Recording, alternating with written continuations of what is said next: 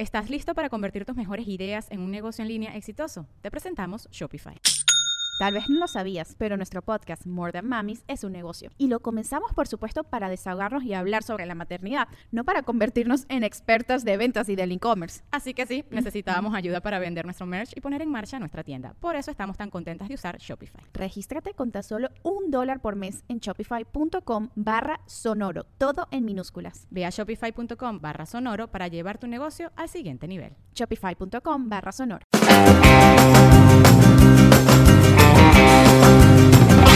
Nos reiremos de esto. Bienvenidos al séptimo episodio de Nos reiremos de esto. Ella es Jean-Marie. Y él es Alex Y Goncalves. estamos grabando desde Nox Studios, Miami, Florida, una producción de Romina Fernández, arroba Romy Strange. Y ustedes pueden consumir este podcast a través de Apple Podcasts, TuneIn, Spotify, Audio Boom. Y obviamente nuestro canal de YouTube que es youtube.com slash nos reiremos de esto. También tenemos un Facebook que le pueden dar me gusta y nuestra cuenta en Instagram que es arroba nos reiremos de esto. Todo se igual. También estamos de gira y tenemos presentación mañana viernes acá en el Doral en Miami en 8. Las entradas están en Ticket Play, los invitamos a todos. Y luego el domingo 9 de diciembre nos presentaremos en Orla- Orlando, Florida, Mojitos Ultra Lounge. Es domingo y la presentación es a las 6 y 30 Tempranera. de la tarde y las entradas están en ticketmundo.com. Y bueno, si ustedes quieren llevarnos a su ciudad de confianza. Estamos disponibles. Toda la información la consiguen igual en la descripción de nuestro video de YouTube o en arroba Piso. Y arroba el Alex Goncalves. Muy bien, mira cuánto cariño hemos recibido esta semana. ¿eh? Pero increíble. Primero queremos mandarle un abrazo enorme a Guagua Wigua Design. Guagua Guigua no, o sea, nos puso en otro nivel. Sí, vamos para Nos- Así. nos Exacto. Wigua es eh, un colombiano eh, que vivió mucho tiempo en Venezuela y que ahora está de regreso en Colombia, obviamente. Y tiene unos diseños brutales. Recomendamos que sigan su. es el amor. Entonces, el productor del show de Orlando dijo que quería. eh, él me dijo, mira, yo quiero diseñar el flyer. Nosotros, bueno, está bien, tomen la foto, tómalo. Y cuando nos mandaron que salieron los muñequitos, dijimos que. No, yo lo primero que grité fue What de Guagua Guigua, porque ya yo lo seguía. Guagua Guigua, yo soy mejor que Alex. Ok. Y fue como, no puede ser que él haya hecho esto y ahí empezamos a hablar con él. Exacto, entonces yo, bueno, tenía la idea de, ok, ¿cómo hacemos para generar contenido para redes que no sea poner el mismo clip con como el highlight? Y digo, bueno, ¿por qué no lo hacemos una versión animada? Y salió esta pieza maravillosa que estrenamos con el, con el, el ya famoso y ahora ilustre Francesco. Ay, no, Francesco es increíble. Que quiero aclarar, para salvaguardar el honor de mi mamá, que luego sí me compró Tortuga Ninja Cuando originales. era adulto yo no lo quería. Mi mamá, y ay, hijo, éramos, digo, mamá, yo sé que tú hiciste todo lo posible y lo agradezco mucho. Mira, Romy me dice que también en arroba tacos my way pueden comprar los tickets para Orlando. Ok, Para nuestro show. My way, Directamente. las entradas físicas. Ah, él es el Ah, cuchi que contactó a él es- Huawei. Gracias, tacos my. Arroba tacos way. my way. No, es my way. My way. Pero dice mi way. My way. Ah, no, my way. Ah, de, claro. Pero de way de way, no de my, de, de my way de. Está- te estaba confundiendo más el my que el güey. Claro, pues yo trabajé la My Way. Miren, muchachos, que bueno, y gracias eh, también por toda la cantidad de comentarios eh, que tenemos. Por ahí nos informaron que estamos po- el podcast más escuchado eh, en Spotify en Venezuela. No. Estamos súper contentos, de verdad. O sea, ya, ya de verdad no nos importa que tengamos la cuenta paralizada. O sea, No, sí nos importa. Eh, sí, también. Pero es como divertido. ¿no? Claro. Ok, eh, el episodio de hoy se llama Puerto Rico, Panamá. ¿Por qué? Bueno, porque eh, en el primer episodio nosotros eh, nos abrimos a, a la audiencia y fuimos súper, eh, ¿cómo se llama? Vulnerables. Y sí, la gente se puso a llorar y entonces todo ese podcast fue Honestos. triste y Darks. medio tocamos por encima la, la decisión que tuvimos tú y yo de emigrar de nuestro país, Venezuela. ¿Y por qué? Y cada uno y por qué. Entonces, pero le pasamos como muy bien por encima, pero a la gente le encanta el chisme y le encanta que saber qué les pasó, quién los jodió, qué ocurrió para que no lo haga yo. Y ese tipo de cosas. Ese tipo de... Entonces dijimos, bueno, vamos a ir en esta etapa del podcast, como en el inicio, vamos a ir como saliendo esos cuentos que la gente pregunta tanto. Sí. Entonces, Excepto, excepto los que sean demasiado, demasiado taquilleros. Esos los vamos a soltar después. para mantenerlos ahí aguantados. exacto. Aguantados. O hasta que termine el, el contrato de, de- no disclosure, es como en tres años. En fin, que va a sacar un libro de eso. Eh, ¿Quién quiere comenzar? O sea, Panamá y Puerto Rico. Puerto Rico, Panamá. Primero, ¿qué tienen, en, qué tiene, qué, qué afinidad hay con Venezuela? Hablan desti- español. el destino que tú tomaste y el destino que yo tomé. O sea, por Puerto Rico, ¿qué sabíamos de Puerto Rico en, en Venezuela? ¿Sabes que No mucho. De Puerto Rico yo... bueno, Ricky Martin. Bueno, el reggaetón. La el música, reggaetón. básicamente la música Sí, en general. La, la- la música caribeña. Exacto. Eh, sabía que era una isla. Sabía que necesitabas visa americana para estar en. Puerto Rico. eh, porque perteneces a un estado asociado a Estados Unidos. Exacto, era como ir a, a- igual mudarte en Latinoamérica siendo parte de Estados Unidos. Exacto, sí. Igual necesitabas todo el cuento y todo el drama de tener una visa y un permiso de trabajo americano y todo el cuento porque forma parte de Estados Unidos, aunque ellos tienen sus propios desastres que no vienen al caso. Exacto. Y que luego, bueno, fue atacado por no uno, sino dos huracanes y que están ahí Y- todavía. pero que María los dejó, o locos, sea- sí, pobrecitos. Que le mandamos un saludo y un abrazo eh, a, a toda la gente que sigue pasando penurias, porque justamente ayer estaba hablando con alguien del, del banco y el, el pana se mudó, era de Puerto Rico, es de Puerto Rico, justamente de Caguas. De Caguas. Sí, y dijo que bueno, que ya. Es que- era, Caguas eh, quedó tú- destruida. él, él dijo, yo tuve suerte y estuve 45 días sin luz. 45 días sin luz. Sí, de hecho, Que es una temporada estuvo- normal en Maracaibo. Sí. Lo que pasa es que tiene pequeños breaks para que enchufes el celular. Exacto. Y ya. En fin. Ajá, y Panamá, ¿qué conocemos de Panamá? Bueno, Panamá creo que es mucho más cercano. sí, porque muchos venezolanos ya se estaban yendo a Panamá y te decían, Sí. me fui a Panamá, monté un negocio en Panamá, me está yendo en Panam- bien en Panamá. Conocemos a Rubén Blade, a los Rabanes, eh, Yasuri Yamilé Eh, y el, y el general. De ahí nació, en Panamá nace como todo el, el chombo y nace todo el asunto del meneíto y del. y creo que puede ser un poco la cuna del reggaetón, Panamá. ¿En serio? Sí. No, yo creo que es Puerto Rico. No, yo creo que es Panamá. Yo creo que es Puerto Rico. Yo creo que es Panamá. Yo Eh, voto Puerto Rico. El general. Comentarios, por favor. Eh, ok. ¿Y quién comienza? Puerto Rico, Panamá. Panamá. Eh, ¿Para no qué es? Pares y no. Piedra, papel o tijera, piedra, papel o tijera. Piedra, papel o tijera. Un, dos, tres. ya. Ya, Ganaste tú. Empiezas tú. Ok. bueno, ya en el podcast anterior habíamos hablado que eh, el, el cierre de Chatén TV, que fue el programa donde trabajábamos tú y yo en Televen, y que cerró el gobierno y la dictadura venezolana, fue como el detonante. Sin embargo, estuvimos un rato más en Venezuela. No fue que nos cerraron, nos cerraron cuando fue en junio, julio 2014. Fue a mitad de año de 2014. Y nos fuimos en 2015. Exacto. Entonces, eh, nos cierran a mitad del 2014. Y, pero bueno, yo a- apenas había arrancado mi show de Con Todo Respeto. Luego hicimos la gira de despedida de Chatén TV. Luego la gira de, de, de Chatén TV vino el documental.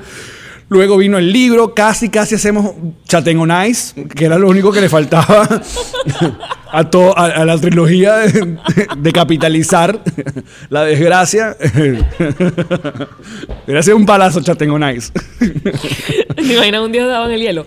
Uh, Que ese es otro trauma que yo tengo, ¿viste? Por ser de Maracay y por ser pobre también, yo nunca pude ir a un, Disney on Ice en el poliedro. yo tampoco.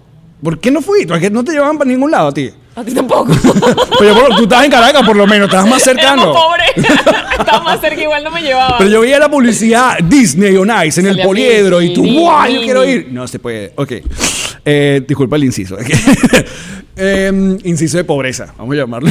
Hashtag inciso de pobreza. Exacto. Y mm, yo recuerdo que nos fuimos, fuimos en enero a Bogotá porque fuimos a ver a los Foo Fighters. O sea, Foo Fighters estaba de gira por Latinoamérica, yo compré las entradas y fui con mi señora esposa Que fueron en la época en la que yo me casé y no estuviste en mi boda por eso. por estar en Foo Fighters. Sí. Bueno. Y que Hashtag Dave. Dave Grohl. Mamahuevo. No, yo creo que eso se había cuadrado con, con antelación. Sí, sí, y tú decidiste casarte que si de un fin de semana para otro. no, no fue tanto así, pero ajá. Ya tú tenías ese pasaje comprado antes. ¿Seguro que fue eso? ¿No? Porque ya Seguro está en porque Panamá. enero. Yo me casé en enero. No, no estaba. ¿De 2015? ¿Enero de qué año te casaste? Yo ni te acuerdo. Te, lo paso, te, lo, sí. te lo paso porque eres mujer. Un hombre le pasa esto y, y divorcio. No, sí, sí, creo que fue el 2015. Bueno, entonces fuimos a ver a Foo Fighters en Bogotá. Y Karen no conocía Bogotá. Sí, fue el 2015. Y Bogotá súper cool. Y en, y en enero, o sea, todavía quedaba vestigio de la Navidad. Entonces, eh, como Karen no conocía Bogotá, decidimos quedarnos un par de días más. Entonces, que si un día, un lunes a la una de la mañana, caminando por el parque de la 93 o la zona... Que son experiencias mm, turísticas. no, Claro, que son Caminar por la calle es una experiencia turística. Exacto. Y yo ahí fue cuando Karen y yo dijimos, ¿sabes qué? Vamos, vamos a darle, vámonos. Y ahí tomamos la decisión. Y ahí, bueno, ¿para dónde vamos? Entonces yo comienzo como que vamos a revisar qué, quién anda en dónde y para dónde. ¿Qué posibilidades hay? ¿Qué posibilidades hay? Y yo recuerdo que había un colega que trabajaba en 92.9 que estaba trabajando en una radio en Panamá. Que me voy a reservar el nombre para no decir el nombre de Mamacuevas. Entonces, una gente que tiene un cierto respeto. exacto. Yo cuadro un show, le digo a nuestra productora de ese entonces, Jorgita, mira, vamos a hacer, eh, que es la primera vez de hecho que yo hago stand-up, lo que llamamos el stand-up puro, porque en mi show de Con todo respeto tenía pantalla, Sin apoyo, pues. exacto, no... Micrófono y ya. Exacto, micrófono y ya. Y cuadro con. En Panamá estaba el Teatro Bar, eh, que era- también existe en, en- en Venezuela. Y yo digo, bueno, voy a hacer un show para allá y cuadro el show como en abril, algo así. Y voy, el día que llego a Panamá, que yo eh, conozco, bu- busco a este pana. Y él me, me invita justamente al, aniversario de la radio, el primer aniversario de esa radio que se llama la, se llama la Radio W, que es un- una cadena muy importante de radios en Latinoamérica, sobre todo en Colombia. Y él me dice, ¿te quieres venir? Y yo, coño, bueno, sí, estoy buscando. Bueno, vamos, eh, te doy el programa de la tarde. Él era gerente de la radio. Te doy el programa de la tarde y te consigo mil dólares. Y yo, pff, ya me. Prime time. Dije a Karen que, that's it, Haz la listo. maleta. Panamá es el geek. Entonces empezamos a como coproducir, ok, ¿qué podemos hacer que funcione para el público panameño? Y tú empiezas a pensar todas las cosas, ta, ta, ta.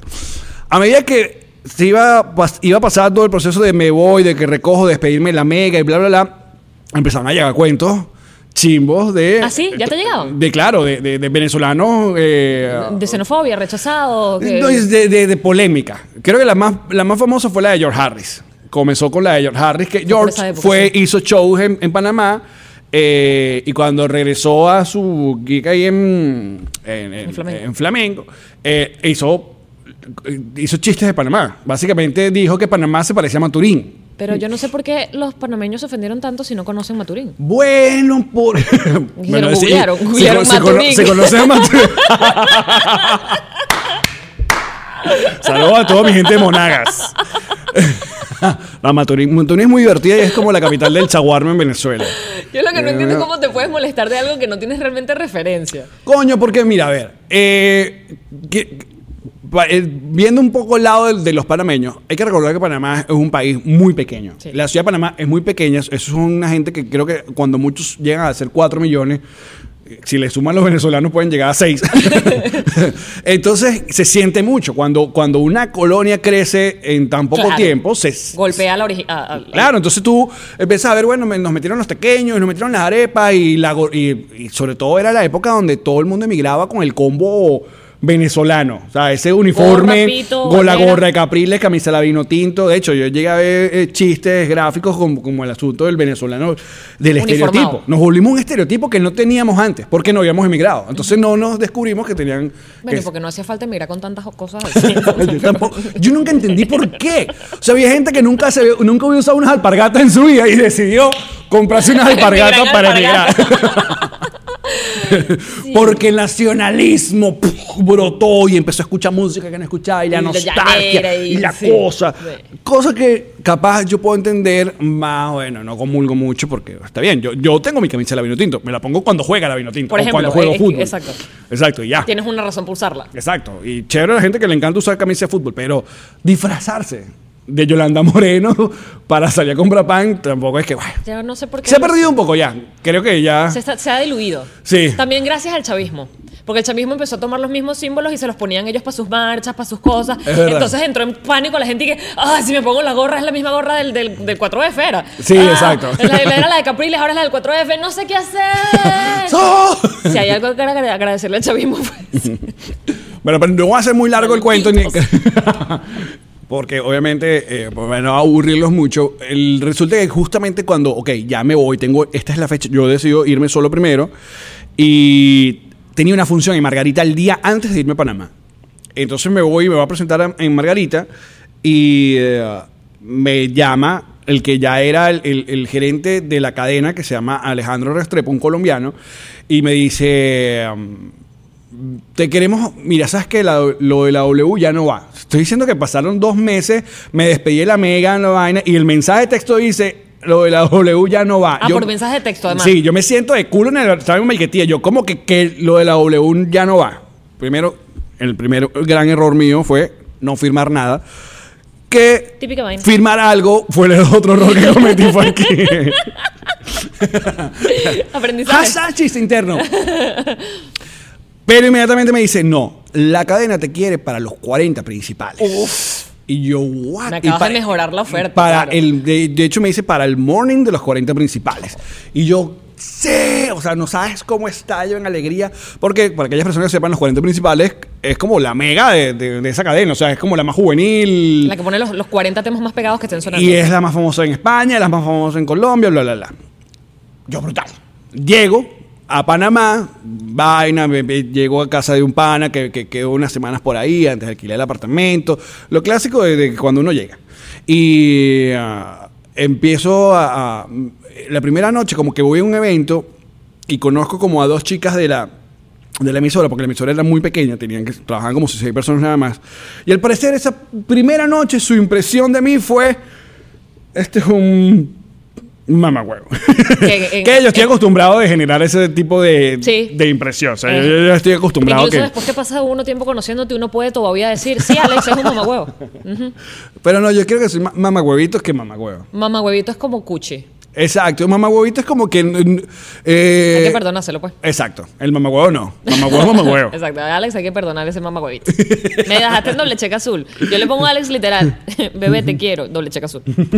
Una hora después me pone un, un emoticón y que clink con las manitos arriba. Y yo que, Pero luego re- de- regreso amor. Eso me hace mamagüevito. eh. Uno que, ¿qué? Ay, Dito. Ay, Dito. Bueno, al parecer no generé una buena primera impresión. Sin embargo, este para me dice, coño, que aquí, que el peo, que la humildad, que aquí ya no eres quien tú eres. Pero que cosas que son, que es verdad, que uno tiene que estar muy claro en eso. Pero este pan era como que muy enfático en eso. O sea, niveles que ya Sí, qué bueno. pero- caía mal. Ok, bro, yo entiendo, pero si me estás trayendo para acá y si me están dando la oportunidad es porque, bueno, Porque si soy alguien todavía. exacto, porque soy alguien Confías todavía. en mi talento y en lo que yo soy. ¿Qué fue lo que ocurrió? Que el gerente decidió votar y despedir a los locutores panameños que estaban en esa hora y que tenían nueve años, nueve años al aire. Pequeño error. Entonces, cuando lo votan, bueno, hay todo ese quilombo en redes sociales, qué tal, que cómo te van a sacar. Claro, porque votas a, a gente que tiene nueve años para meter un venezolano. no, Pero todavía, ahí todavía no sabía quién venía. Ah. Y de eso, por eso que el gerente me- no, no se, reía con, se reunía conmigo en, en la radio, sino que en un restaurante al lado, una cosa, me dicen, vamos a tratar de que... Eras como un amante. Total. Vamos a tratar que las cosas se calmen y tal. Y yo, bueno, eh, esperando el, el tiempo necesario, porque necesitaba comenzar a trabajar. Eh, y me empiezan a llevar a la radio, te lo juro que primera vez que yo siento, eh, ¿sabes? Como esa mala onda. Mira, en la radio tenía una salita de espera y había un vidrio. O sea, tú veías literalmente el área de oficina y las cabinas, porque las radios, radios están pegadas. Y yo tú ves como el área de producción. Y literalmente trabajaban cuatro personas. Un gerente y dos chicas ahí. Y yo llegaba a la oficina y tú estás acostumbrado a ir a la oficina. Bueno, yo soy el tipo que va a llegar y pasaba de una. La primera vez que yo pasé de una me dijeron, no, no, espera ahí. Y yo, ah, coño, disculpen. Ah, no podías entrar a la Me siento. de la radio donde ibas a trabajar. Exacto, me siento. Y literalmente me hicieron esperar como una hora y pasaban frente a mí y no te veían nada. Y yo, bestia. La segunda vez que llegaba me sentaba ahí y como que, bro, yo llegué y, ¿sabes? Era como una- un asunto bullying, chimbo, loco, bullying chimbo. laboral. Hasta que llegué, entonces me dijeron, mira, que vamos a hacer unas pruebas para ver qué, qué compañero te quedas, con- quedas contigo. Y empecé a hacer unas pruebas horribles, creo que fue una de las peores cosas que... Porque la, la prueba era como con el mismo contenido del programa que habían sacado. En sí, Marico, pero te tiraron a matar desde el día uno, loco. malo, malo. Entonces no estaba el asunto de de que yo no voy a decir que era por, por ser venezolano, que era un acto de xenofobia, pero yo también me ponía en el papel, por muy molesto que estaba, yo me ponía en los papeles de ellos. Y le decía, mira, imagínate que en la mega hubieran votado a los que estuvieran en la mañana Ajá. y nos meten un cubano. Total. O sea, bien, llega un cubano, este es el cubano que va a traer. Entonces, coño, obviamente hay un rechazo y bueno, ¿por qué vamos a traer tu pana si hay tanto talento aquí? Exacto. En fin, no se dio el asunto. Quizás lo más sabio hubiese sido darte un horario que no fuese prime y que tú fueses escalando solo con tu tiempo, pues, con tu trabajo. Pues claro, entonces Y que te hubiesen puesto un compañero panameño. O sea, que hubiese sido, por por ejemplo, una, una locutora que estaba sola y te metían a ti como compañero. Claro, pero cuando este pana, que es el pana que me dice, que me, o, que me asegura que sí, que tal, se hace el loco después y me dejan. Yo le dije, brother, yo dejé mi vida ya para venirme acá para esta propuesta y me estás dejando en En el, el aire. O sea, ¿qué hago? Bueno, es que no podemos hacer nada ahorita. Está, o sea, fue un, un dolor muy horrible que yo, re- eh, como siempre, trato de caer parado. Y lo que aproveché fue hacer gira por Latinoamérica que no había hecho. Entonces fui ese show en, en Argentina, creo que fui el primero en hacer stand venezolano en Argentina en 2015, fui a Chile, en, Panamá me presenté varias veces con comediantes venezolanos, me- bandeándome como siempre. Y llegué, entonces yo decía, bueno, pero yo quiero hacer radio, ¿qué hago? En Panamá hay una radio brutal que se llama 88.1, que es, o sea, te estoy diciendo una gente que pone eh, Amor Amarillo de Gustavo Cerati, pero que si las canciones, el bonus track, y suenan a las 2 de la tarde, tú dices, ¿qué mierda es esto? Una radio que pone Bjork, una radio que pone Radiohead, y yo necesito Una radio de autor. Sí, una gente que no... com- no, no com- ¿Cómo se llama? No quiere publicidad. no, quiere plata. No quiere plata. Una radio que quiere trabajar con sus fans. En medio de Panamá, que la radio, eh, la gente se queja mucho porque los locutores son como animadores de miniteca. O sea, a mitad de la canción prenden el micrófono y hablan, y, mi gente, no sé qué tal y tal. Que por cierto, yo aprendí muy poco el slang Panameño. panameño. Como por ejemplo, chucha.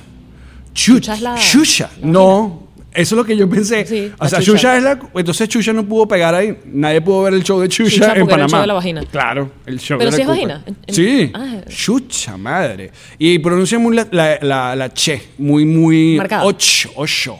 Sí. Karen habla mucho mejor panameño que yo. Yo no, no, no lo haría. A mí me afectó fue arrecho.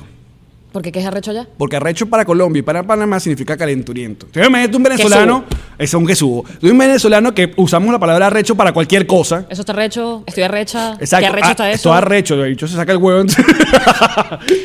Yo digo, "Eh, vamos, Bueno, negra". tómalo, pues. Bueno, el último intento que hice fue en esa radio, lo conocí, era una gente súper hippie en una casa, o sea, un estudio chiquitico, pero yo decía, bueno, vamos a echarle pichón y tal, y el tipo me dice, bueno, sí, o sea, entre uno y otro que hablamos, era un súper hippie el asunto, pero yo digo, bueno, ni modo. Vamos a levantarlo, vamos a levantarlo. Vamos a darle. Me voy a hacer show en Bogotá y cuando regreso me manda un mail que me dice, mira, bueno, estas son las tarifas. Y yo, ah, bueno, estas son las tarifas para cobrar. No, estas son las tarifas que tú tienes que pagarme para yo estar al aire. Así es como funcionaba la radio, bebé. Y Por ahí eso es ponían la música que querían. So long, farewell, vamos para Venezuela. No, fue cuando hicimos la gira de Están Juntos que pasé por Estados Unidos que me senté un rato largo con, con, con George y ahí fue que, bueno, si se, da la, si se da la posibilidad de los papeles, vamos por Miami. Y por eso regresamos en 2016 a Venezuela. A sacarte tus papeles americanos. sí, exacto, y nos tuvimos que calar al- algunos malintencionados que dijeron, Alex Goncalves y Karen fracasaron en Panamá, en. Panamá nadie te quiso. Yo, bueno, Estaban diciendo la verdad. Pero bueno, chévere por esa gente que se alegra. Por, por la- ah, sí, que es muy chimbo. Claro. Bueno, porque también creo que en esa época, no sé si ahora, en esa época había como una rabia muy grande a la persona, a los que nos íbamos. que se iban, sí, Y entonces daba como mucha alegría a esa gente, tipo, ah, te tuviste que volver con las tablas en la cabeza, bien hecho, ¿sabes? Sí, había sí, como sí. una sensación de venganza, de revancha, de no lo lograste. Ajá. Creo que, no sé, no sé si sigue siendo igual, pero pienso que ahora la gente trata como, porque creo que todos están en la misma de, ¿sabes? Vamos a tratar de ayudarnos o, o por lo menos no alegrarnos de la desgracia ajena. Bueno, eh, vas- Empatizar. Entonces eso fue lo que ocurrió conmigo y Panamá. Entre otras cosas que, bueno, tampoco no quiero hacer mucho el, el, el pase para Jean-Marie. Puerto bueno, Rico. Puerto Rico, no sé, yo me Tú, tú vas a contar cosas que nunca has contado. Yo no, sí, yo no, he contado. A mí, de hecho, me. En Puerto Rico nosotros nos vamos, yo sí me casé, me casé mientras tú estás en Bogotá, saqué la cuenta. Ah, mira. Eh, nosotros nos vamos porque, bueno, lo que ya contamos en el primer episodio, Ilan este, no está teniendo prácticamente trabajo. Él es realtor aquí también. Llámalo. La Y- información en pantalla. En pantalla para que llames y te consigas la casa o el apartamento de tus sueños. En Venezuela se dedicaba a eso y por las razones obvias había más oferta que, que- que demanda. O sea, todos los apartamentos estaban En venta. en venta, nadie, o sea, todo el mundo se fue. Nadie compraba. Nadie compraba, nadie alquilaba porque es que no había suficientes seres humanos para ocupar tanto, tanto apartamento y casa vacía. Básicamente, eso es lo que pasó. Entonces, cuando empiezan a pasar los meses y, al- y Ilan no cierra ningún, nada, ni casas, ni alquileres, ni ventas, ni nada, Entonces empezamos a hacer el juego de la idea de, ok, ¿qué vamos a hacer? Ahí es donde uno empieza a decir, ¿qué vamos a hacer? Exacto. O sea, a mí me acaban de sacar de un programa de televisión. Yo sé que ya yo no tengo forma de hacer más nada en televisión, al menos no. O sea, ¿qué voy a hacer en televisión? ¿De qué, de- ¿A dónde voy? Entonces, y tú no estás logrando tampoco hacer nada en, en tu área, en tu trabajo. Y cuando cumplimos ya, yo creo que fue el año en el que Ilan de verdad, o sea, si cerraba algo era una tontería, o sea, era, era como ya el repele de lo que estaba quedando. Entonces dijimos, mira, esto no, no tiene sentido, eso no tiene sentido.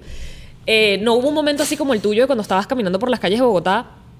No, porque yo no sé en qué momento pasó, pero yo recuerdo, yo recuerdo que ya los últimos años que yo estuve en Venezuela yo no podía viajar, no, no, no podía salir. Pero igual viajaste mucho con el show. Con el show, pero, Entonces, pero igual, turismo, a nivel de turismo. Pero cuando uno no me daba la plata. Claro, pero cuando uno viaja igual bien, Que ver. conoces, conoces y, conoces, y tú dices, ok, mira lo mucho que se te ha jodido esto acá y mira lo muy normal que Bueno, es el resto. Un chiste que tenía Led que era durísimo, eh, y fantástico por cierto, que él decía que cuando uno viajaba, uno decía, marico, ¿qué es eso? Y la gente dice, una acera. ¿What? ¿Sabes? Porque uno ya ni aceras. O sea, las aceras se rompían y se quedaban rotas, ¿entiendes? Tú caminabas sobre, sobre vigas o en la, en la calle pelada. Entonces, eh, ¿te acuerdas de ese chiste? Entonces, em, Ajá, decidieron irse. ¡Vámonos! Sí pasaba que ya yo- nosotros no podíamos viajar, yo viajaba mucho con, con- con el show, pero con el show de Luis, con por todos los medios, pero no podíamos salir de turismo porque a pesar de trabajar en radio, en teatro, no me daba, no, o sea, no nos daba, Claro. no salí. Entonces ya empiezas a sentir como el ahogo de, hijo, o sea, que, ah, yo soy una clase media pujante, pero es que ya no puedo ni pujar. Exacto. Y soy una clase media eh, de hemorroides ya. No puja, puja, puja, humor. Nos empobrecieron. Pero A todos, a en todos. general. Y cada vez más. Y, y- y la clase media creo que no, no, no existe ya. O sea, queda la gente que puede y, y la gente que no puede. Y la gente que. Que sobrevive. Que sobrevive con lo que le mandan la gente que. que O que sobrevive como... Eso que manda. Exacto. Entonces nos vamos, nos vamos, eh, nos vamos a Puerto Rico porque teníamos la posibilidad de montar una tienda en Puerto Ah, Rico. Esa es la pregunta que todo el mundo se hace. ¿Por qué Puerto Rico, Yamarín? Rico, Porque eh, mi cuñado tenía una cadena de tiendas que él quería meter en Estados Unidos y la única forma de entrar al mercado de Estados Unidos era primero tanteando lo más latino de Estados Unidos y, y Era lo más Puerto cercano, Rico, Puerto PR. Rico. Ajá. Entonces él abre la- él tenía ya tiendas allá, en otras ciudades. Por eso también, porque Caguas. Caguas queda en la mitad de Puerto Rico y, y nadie conoce Caguas de Puerto Rico. Porque uno conoce San Juan. Primero, si yo me hubieran dicho, si yo tenía que emigrar a un lugar que se llamara Caguas, yo te hubiera dicho no. Saludos decir Cagua, esta hora A mí Agua. me encanta cómo te estás echando gente encima. Yo no, yo soy muy La chévere. gente de Caguas sabe que no es muy bonita que se diga Cagua. Mira, O sea, si te dice, ok, bajamos un, un tour por Cagua en Venezuela, ¿qué te voy a enseñar yo en Cagua? Yo soy tinturmero, ese es el problema. está yendo foso. Alex acabando y que. ¿Cuántos son en Turmero? Que si 200 personas. Entonces, no, en Caguas. Ok, en fin. Ese se llama Caguas. ¿Con C o con K? Caguas, Caguas con C, Caguas. Hubiera sido más cool con K. Porque tiene como medio hawaiano el asunto. Mm. No, no, no era nada de hawaiano, créeme. Ok. No era nada de isla. O sea, no- Ok. yo le decía a Ilan, a mí la posibilidad de vivir en una isla hasta me entusiasma porque es mar, ¿sabes? Es, es playa, Y te es mudaste una que vida sí. relajada, anda en chancleta todo el día. y no. No, era en la mitad de la isla, se hace un microclima que es lluvioso Londres. No para de. Yo, en verdad. Pero tú te fuiste, a, tú llegaste a irte sin antes haber hecho Jamás. una pregira. Yo sí hice jamás. pregira. Ilan hizo la pregira solo, Ilan iba a ver, Ok. para ver además dónde iba a montar la ¿Y tienda. ¿Quién perdió la confianza en esa relación? De verdad que no, porque Ilan me contaba, mira, Ok. fui, o sea, él siempre me decía, incluso hasta creo que mi cuñado dijo, a mí me parece medio arriesgado que ella se vaya sin saber, pero es que era, era como nuestro salvoconducto, era Claro. como, esta es la forma en la que ustedes se pueden ir y, Y se pueden ir con un trabajo, trabajo, exacto. porque uno nunca quiere irse, o sea, creo que uno de los miedos más importantes de emigrar es irte con una mano adelante y una mano atrás de, ¿qué hago? Exacto. O sea, ¿qué voy a hacer? ¿A qué me voy a dedicar? ¿De qué voy a vivir? O sea, claro, te comes los ahorros los primeros meses, pero cuando se me acaben los ahorros, ¿qué voy a hacer? Entonces, nosotros teníamos la forma de salir con un trabajo y un trabajo que nos permitía tener una visa, o sea, había toda una, ¿sabes? Todo el combo. Entonces, nada, nos vamos a Puerto Rico. Yo descubro que en Caguas no para de llover. No para de No para de llover. Y el calor es como Maracaibo. Uf. Pero con lluvia. Todo lo soñado, pues. loco. O sea, yo, yo, literal, yo me acuerdo que yo le decía a Ilan que yo no entendía cómo la parte de atrás de la cabeza podía estar seca, la nuca. Porque siempre, mi, mi nuca, hola. Hola. Mi nuca siempre estaba húmeda.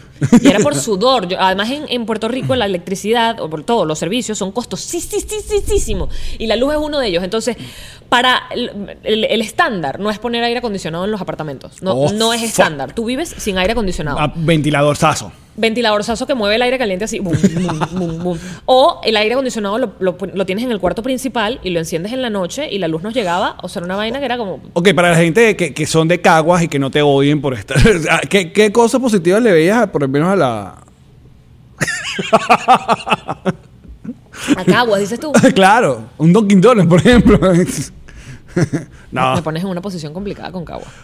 También había una parte emocional que estaba rota. Claro. O sea, a lo mejor si tú vas de turismo o vas con otra sensación, no sé, yo estaba, yo estaba destruida, yo estaba tristísima. A mí me pasó igual, yo, yo A mí la lluvia me destruye en líneas generales. A mí no me gusta la lluvia, no me gusta el clima nublado. Y si me llevas a, me sacas de mi país, me llevas a un sitio donde no para de llover, donde hace calor, donde está nublado todo el día, donde no conozco, porque es que no conocía a nadie, Alex. No había esa comuna- comunidad venezolana. específico. Ilan, eh, Ilan también hace Krav Maga, que es como un arte de defensa israelí. Ilan practicaba Krav Maga ya y se O sea, iba. porque hashtag, Ay, no. I don't know. Entonces se iba y hacía Krav y llegaba a ter- determinada hora de la noche, o sea, sabíamos. Un día él se va y era un curso especial que iba a tardar más tiempo, a lo mejor estaba con un amante, pero sigo el cuento.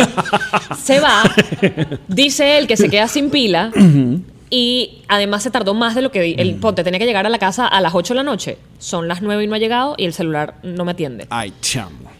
Eh, yo no te quiero contar qué pasaba a las 11 de la noche mientras yo decía, ok, si le pasó algo que yo no tenía carro tampoco, tenemos un solo carro. Entonces, Ajá. yo estaba encerrada en un apartamento en la mitad de la nada porque además las clases quedaban en San Juan. O sea, él se ¿Y iba a San está? Juan. La isla la recorres creo que en hora y media. es- o dos, bueno, a lo mejor estoy exagerando, estoy viendo de me palo. Pero de Caguas a San Juan, ¿qué? ¿Media hora? Media hora, pero epa, ahí es donde tú descubres cosas como que es, es verdad que el tiempo es relativo. Media hora de Caguas a San Juan nadie la hacía. Era como, ¿dónde? Estás loco. Aquí media hora te queda ya a la panadería. Sí, media hora y... Ay, no. Media hora voy saliendo. Exacto. O sea, porque uno se acostumbra a que las distancias son de una hora para adelante. Pero en Puerto Rico, te decían, ¿en dónde vives tú? En Caguas. Uy. O sea, porque era como, olvídalo, no voy a manejar media hora porque es algo que me queda media hora. Ajá, no sé qué pasó. No llegó. Sí, sí llegó. Ajá. Ahí está Ilan en la casa. Pero imagínate yo llamando a mi mamá en, Vene- en- mi mamá no sé si ya estaba, en- en- se había ido, estaba en- todavía en Venezuela llorando de mami. No, o sea, no sé qué hacer, no sé con quién hablar, no sé. O sea, además, ¿cómo hago? ¿Me monto en un taxi y voy a dónde? O sea, ¿dónde? ¿Y la tienda de qué era? Por fin. Era una tienda de productos de venta de televisión. ¿Quieres que así con TV? Producto... Ah, ok, ya. Pero no era así con TV.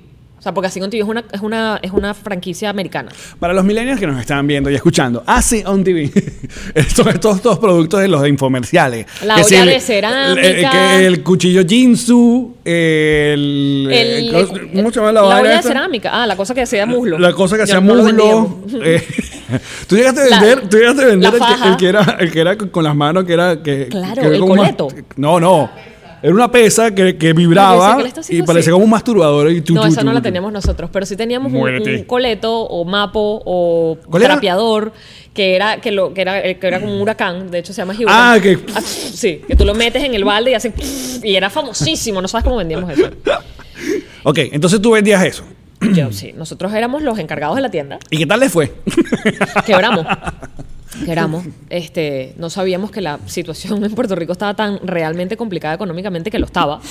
Eh, es un producto que no es de primera necesidad. O sea, hay cosas que se venden, pero hay cosas que no. Yo no Claro. necesito comprar un trapeador particularmente costoso simplemente porque gira. Yo voy y me compro Ni un cuchillo que, rompe, que pica un zapato. ni un- sí, ni unas joyas de cerámica, me compro las joyas normales. Entonces, este, estábamos súper mal, además de la experiencia de, era un mall. Tú tienes que abrir a las 10 de la mañana y cerrar a las 11 de la noche los 365 Porque días si no del te año. multaban. Te multan si Claro. no abres. Entonces, no teníamos, eh, los empleados nos renunciaban todo el tiempo, nos hacían cosas súper interesantes que es como para otro podcast. ¿Sabes? O sea- yo llegué, a- Alex, yo conté durante ocho meses, nosotros fuimos a la playa, viviendo en Puerto Rico cuatro veces. Fuck. O sea, era... Que es lo que llevamos aquí en Miami también. no, mentira, que llevamos mucho más a la playa. En tiempo. Y, No, y íbamos mucho más, Alex. Claro, por O sea, eso. pero no salíamos. Lo que te quiero decir es que no, o sea, no, no era, eh, no había fo- forma de escaparnos a la situación que teníamos todo el tiempo en la, en la tienda. Hay una tienda que tú sabías que la cerrabas en la noche en rojo, que no había dado nada. Entonces eso te iba generando como un estrés adicional de... Y como me fui de Venezuela porque no tenía dinero y acá estoy básicamente navegando una, una Y a la- barca a la nada. Y a la par, aquí es un tema donde mucha gente eh, no, nos puede caer encima. Es que tú en redes sociales no podías demostrar eso. Tú no podías en tú no Algún día, ¿sabes qué? Yo lo pensé, yo pensé poner una foto de la tienda Ajá. y decir como un mensaje de ahora me dedico a esto, ahora me, ¿sabes? Ahora soy esto, ahora hago esto, ahora Exacto. mi familia es esto. Y lo, y lo capaz que lo tengo hasta guardado porque lo redacté con la foto y todo y, y dije, "N- es que no me atrevo a mostrar mi vulnerabilidad, no me, no me atrevo a mostrarme en este momento porque me van a, me van a dar, me- en vez de apoyarme, me van a, me van a tirar para el piso. Claro, uno piensa más en los haters que en la gente que te apoya. Que y estaba y estaba muy emotiva yo estaba muy muy muy emotiva o sea yo no estaba en un momento de, de recibir odio ni, ni nada o sea yo estaba en un momento de descubrir qué me iba a pasar a mí me, me escribían todo el tiempo y que ya Mari queremos hacerte una entrevista para que nos cuentes ahora a qué te dedicas no quiero contarte ahora a qué me dedico. Exacto. No me siento bien. Estoy tratando de entender qué estoy haciendo. Porque es que no es que además que tenía una tienda que le iba bien. Tenía una tienda que me está quebrando. O- Yo, yo no digo que nosotros seamos unos seres especiales, pero obviamente cuando tú vienes de una vocación o vienes de algo que tú realmente amas y que te pagaban por eso y luego cambiar por necesidad, eh, eso genera en el ego un... un- Yo creo que todo el mundo. Yo creo que si tú estudiaste para ser ingeniero y estás ah, trabajando friendo Eh, empanadas, te destruye. O sea, eh, la, la salida te destruye, ¿sabes? Todo, todo lo que implica dejar lo que conoces y lo que eras mientras hacías eso te destruye. Porque, como yo te he dicho, no es igual un mal día en algo que tú amas que un mal día en una vaina que no soportas. O sea, es mucho peor. O sea, de verdad eso te tira al piso y es lo que muchos de nuestra audiencia y los muchachos que nos ven están viviendo. Y es por eso que, una vez más, volvemos al episodio 1, que es el, el- el- ¿cómo se llama? El leitmotiv de este... Nos reiremos de esto. de nos reiremos de esto El mantra. el mantra de que, Vamos que, a de que hay que aguantar, de que esto es un asunto de resistencia, de que, que no nunca fue, nunca nadie dijo que era fácil, pero yo sé que mucha gente sale de eso y, y- y uno lo ve y, y aparte ahí es cuando te ríes de ese sofá que te prestaron, que dormiste en el piso tantos meses, que dejaste a tu familia y tuviste que mandarle plata, porque por ejemplo eso es lo que yo vi- vivió mi familia. O sea, cuando yo, cuando yo escuchaba a mi, a mi mamá decir que su papá se fue a los cinco, cuando ella tenía cinco años, para otro continente en una época que no había ningún tipo de comunicación, sino las cartas, marico. Las Que se tardaban cartas. semanas en llegar a destino. O sea, mi eh, carta, exacto, que mi abuelo llegó a La Guaira sin hablar español, porque esa era otra. Porque yo cuando emigré, empecé en, en el, el stand-up a meter en eso, ese asunto de, de que somos unos mal, no malcriados, pero sí era como, como consentidos, porque uno emigra y no es igual que la emigración de esa que vivieron por años los europeos o parte de Sudamérica, que, que no tenían lo que tenemos nosotros. Por ejemplo, eh, maletas con rueditas. o sea, esa gente se mudaba con baúles. Eran baúles. Ba- baúles, baúles. Ya no, por ejemplo, nosotros tenemos la posibilidad de tener un FaceTime ya ahora no con una persona, sino con hasta 50 personas conectadas y puedes hablar. O sea, no sientes. comunicación inmediata. Exacto, no te sientes tan solo. Bueno, Mi- yo lloraba con mi mamá por teléfono mientras le decía no sé dónde está Ilan. Tenía mi mamá al teléfono. Karen habla más con su mamá ahorita que, que cuando, cuando estábamos allá en, en Caracas. Es una vaina muy, muy eh, loca. Entonces, eh, el- eso es lo que, lo, lo que yo sentía a la hora de, de- estar, de, de comenzar a ¿sabes hacer los- ah, que mi abuelo mandaba el- su sueldo para, para Portugal, o sea, lo que ganaba, y luego cuando pudo, se, tra- o sea, trajo su- toda su familia y lograron montar un negocio y hicieron todo lo que los portugueses hacen en Venezuela. ser exitosos. Eh, yo, yo pienso y, y rescatando eso que estás diciendo de que, de que quizás hay gente que en este momento está pasando una roncha tremenda y, y no sabe cómo salir. A veces, a veces hay que volverse a mover, Alex. O sea, si yo, yo de verdad, yo te lo digo, porque yo descubrí que yo estaba atravesando momentos emocionales que sí, todo el mundo sufre, la, pero yo, a mí hasta el tema del clima me estaba afectando de una manera física. claro. Física. Bueno, échale que fue la época donde se me rompe una prótesis. O sea, yo descubro que tengo Para rota. bien. No, ya está.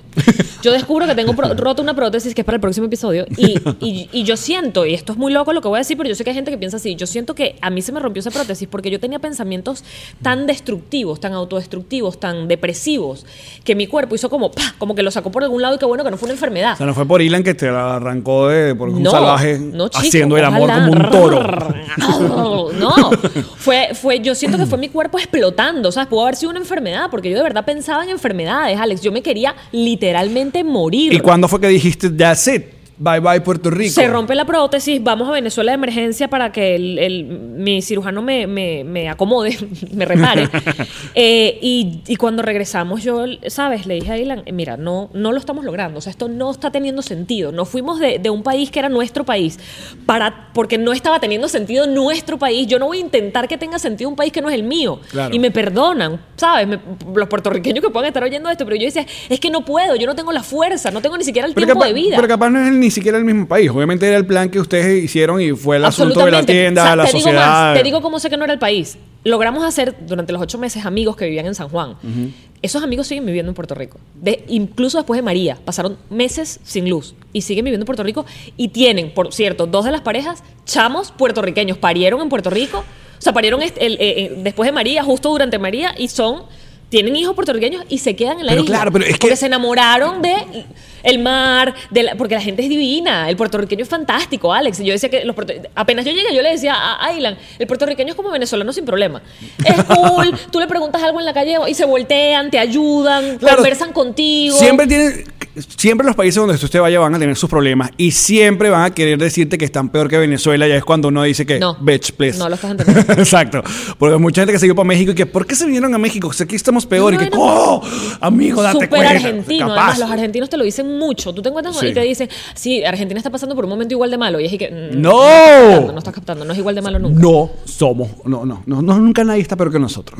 Ahorita mismo no. Nadie. Ahorita nunca. mismo no. No, no, no. Entonces, el, eh, también la gente piensa, que es eso, de, de ser lo suficientemente consciente y maduro que no es el país, no es la gente. Igual nos pasó a nosotros. Tenemos un montón de amigos Pero panameños que, era muy, que era muy buena onda y que uno o dos que tuvieron ese... ese qué sé yo, esa actitud conmigo, bueno, eh, fuck Eh, me- me- yo también cometí algunos errores que, bueno, es parte de el error, ensayo y error, y ver y... Sí, el- en tu caso lo que pasó fue que la gente que se te jodió era gente que te podía darte el empleo.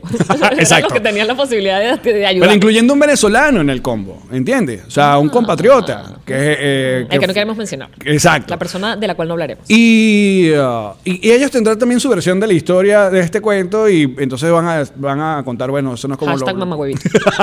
Alex era mamagüevito. Pero en serio sí. Ah, o sea, ¿y cuánto tiempo estuviste en Puerto Rico entonces? Ocho meses estuvimos Ocho en meses. Puerto Yo Rico. estuve en Panamá seis meses.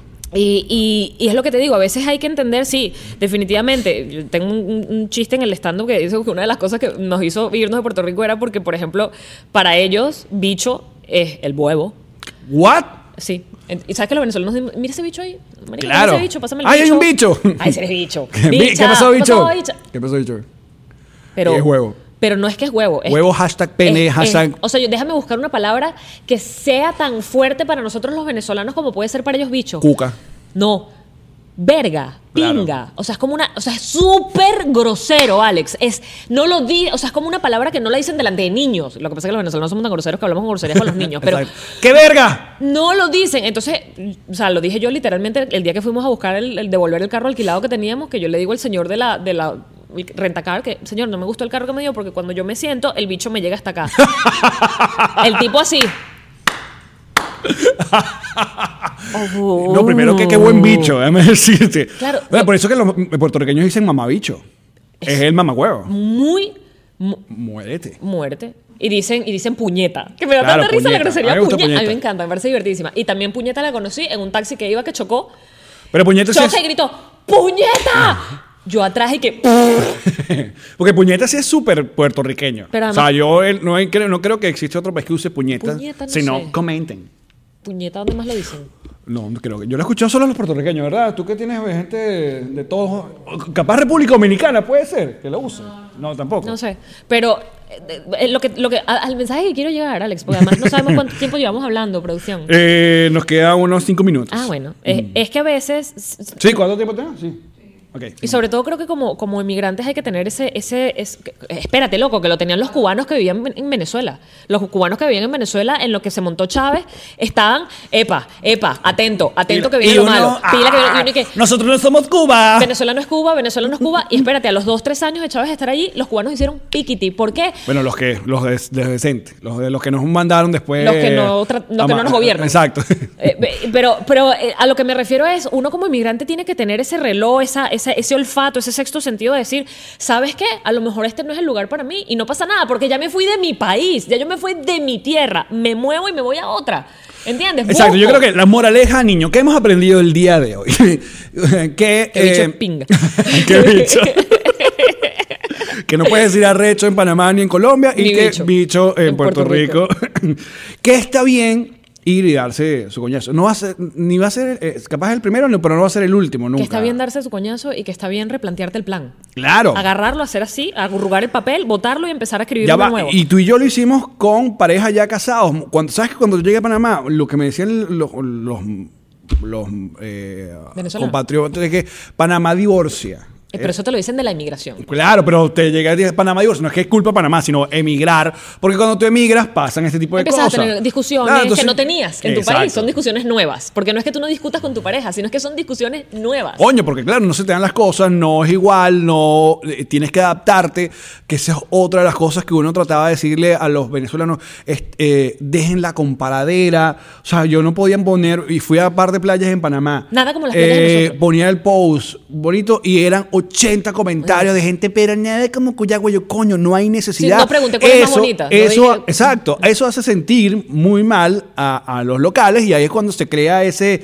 esa rencilla y, y esa, sí, eh, eh, es- Esa es- molestia. esa molestia, porque coño, tú, esta es mi casa, yo te estoy abriendo las puertas, tu casa está inundada y tú te estás quejando porque te di un colchón en el piso. Marico, aprovecha el colchón, agradece el colchón. Creo que también la moraleja es ser agradecidos, entender que lo que tenemos, por poco, por mucho que sea, o sea, empezar a, bueno, que creo que nos, creo que los venezolanos, la mayoría nos hemos dado cuenta que tenemos que agradecer cosas como tener comida en la nevera, como tener agua, como tener luz, o, eh, sabes, Eh, tener las, las vainas básicas, tener la seguridad de poder salir a la calle en la noche y no sentir mi vida, mi vida está en peligro, sino no. que, yo- se aca- que se acabe el, eh, avísame cuando llegues. el marico, que más nunca el avísame cuando llegues y uno empieza a extrañar saber de tus amigos a las avi- 2 de la mañana. El ¿dónde avísame cuando llegue y en casa ya, en casa, en los grupos de WhatsApp, en casa, Todo, en todo, casa, en casa. Y si no contestabas porque te Sí, habías ¿qué quedado dormido, pila? Perro, loco, llámalo, llama a la mamá, despiértala, pregúntale si llegó, o sea, porque era una cadena de ayuda. Entonces, valorar lo que se tiene, pero de verdad sí diría, sí, y si están en una situación que tú dices, mira, es que acá no lo estoy logrando, no estoy levantando cabeza, porque sabes que también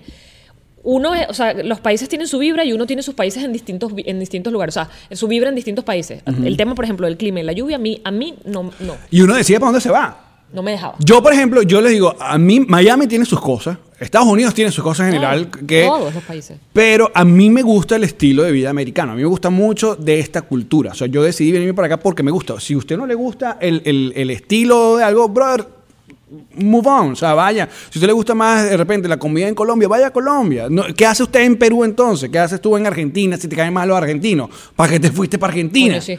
La decisión fue, fue tuya, nadie te obligó. Pero, pero ojo, y si tomaste la decisión por la razón que haya sido, replantéate otra cosa. Di, bueno, ok, que ahora dónde agarro mis dos maletas y mi visa si es que la tengo y para dónde me cojo ahora. ¿Para También en medio de la, de, de la capacidad que tenga cada quien. Obviamente estamos hablando con una, una persona de 20 años, la tiene mucho más fácil que un señor de 60 y pico con familia y, y negocios y casa, que es lo que le pasa a la mayoría de las cosas. Por eso que nosotros queremos invitarlos al próximo 8 de diciembre, los que están acá en la ciudad de Miami, eh, vamos a estar muchísimos, creo que somos como 100 artistas o algo así, que vamos a estar en una recolecta que se llama la recolecta Caminos, de, Esperanza. Vamos a estar recolectando eh, que- Insumos. eh, insumos que estamos buscando, Jeff. Más, más- no, estamos, eh, ropa, chaquetas, zapatos. Eh, chaqueta no se puede decir en México, ¿ves? Los mexicanos. Abrigos para eh, apoyar a todas las personas que están haciendo esa travesía Sí, que les está tocando emigrar de la peor forma posible, que es con lo que tienen puesto. Con- Caminando. con la- una bolsa en, en los hombros. Ahí está. Entonces,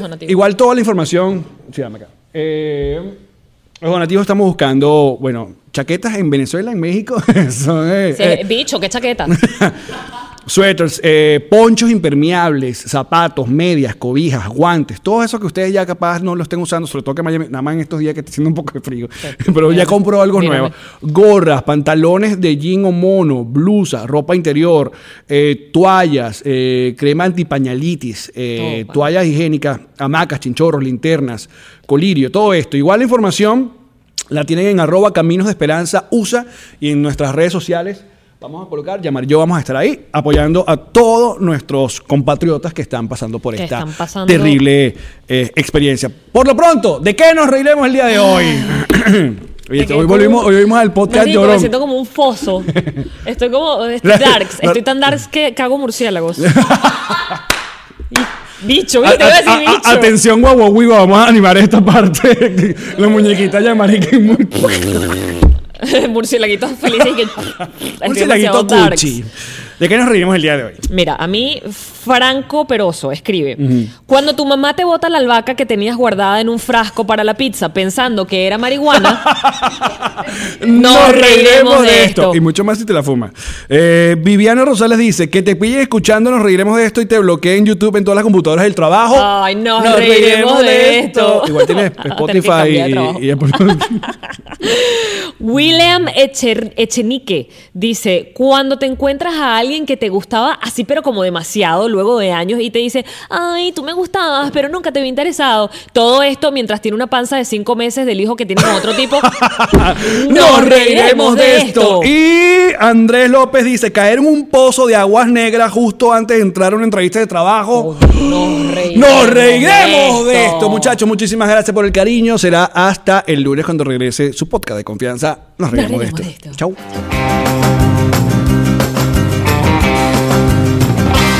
Nos reiremos de esto. What's up, friends, and welcome to IE and Friends, the podcast where we give relationship advice, talk Latino pop culture, and keep you entertained with laughs. Join us for a heart to heart chat about love and life. IE and Friends, the podcast that's like chilling with your best amigos. IE and Friends is available wherever you listen to podcasts. ¿Estás listo para convertir tus mejores ideas en un negocio en línea exitoso? Te presentamos Shopify. Tal vez no lo sabías, pero nuestro podcast More Than Mamis es un negocio y lo empezamos por supuesto para desahogarnos y hablar sobre la maternidad, no para convertirnos en expertas de ventas y del e-commerce. Así que sí, necesitábamos ayuda para vender nuestro merch y poner en marcha nuestra tienda. ¿Y cómo suena con Shopify? Llegó otra venta. Shopify es la plataforma de comercio que está revolucionando millones de negocios en todo el mundo. Ya seas un emprendedor desde tu casa o desde donde sea, Shopify es la única herramienta que necesitas para iniciar, administrar y hacer crecer tu negocio sin dificultades. Con Shopify puedo gestionar pedidos, envíos y pagos desde cualquier lugar, brindándote toda la información y estadísticas de tus ventas al detalle. Regístrate para un periodo de prueba con tan solo un dólar al mes en shopify.com barra sonoro, todo en minúsculas. Ve a shopify.com barra sonoro para llevar tu negocio al siguiente nivel. Shopify.com barra sonoro. Judy was boring. Hello. Then Judy discovered ChumbaCasino.com. It's my little escape. Now Judy's the life of the party. Oh, baby, Mama's bringing home the bacon. Whoa, take it easy, Judy. The Chumba life is for everybody. So go to ChumbaCasino.com and play over 100 casino-style games. Join today and play for free for your chance to redeem some serious prizes. ChumbaCasino.com. No purchase necessary. Void where prohibited by law. 18 plus terms and conditions apply. See website for details.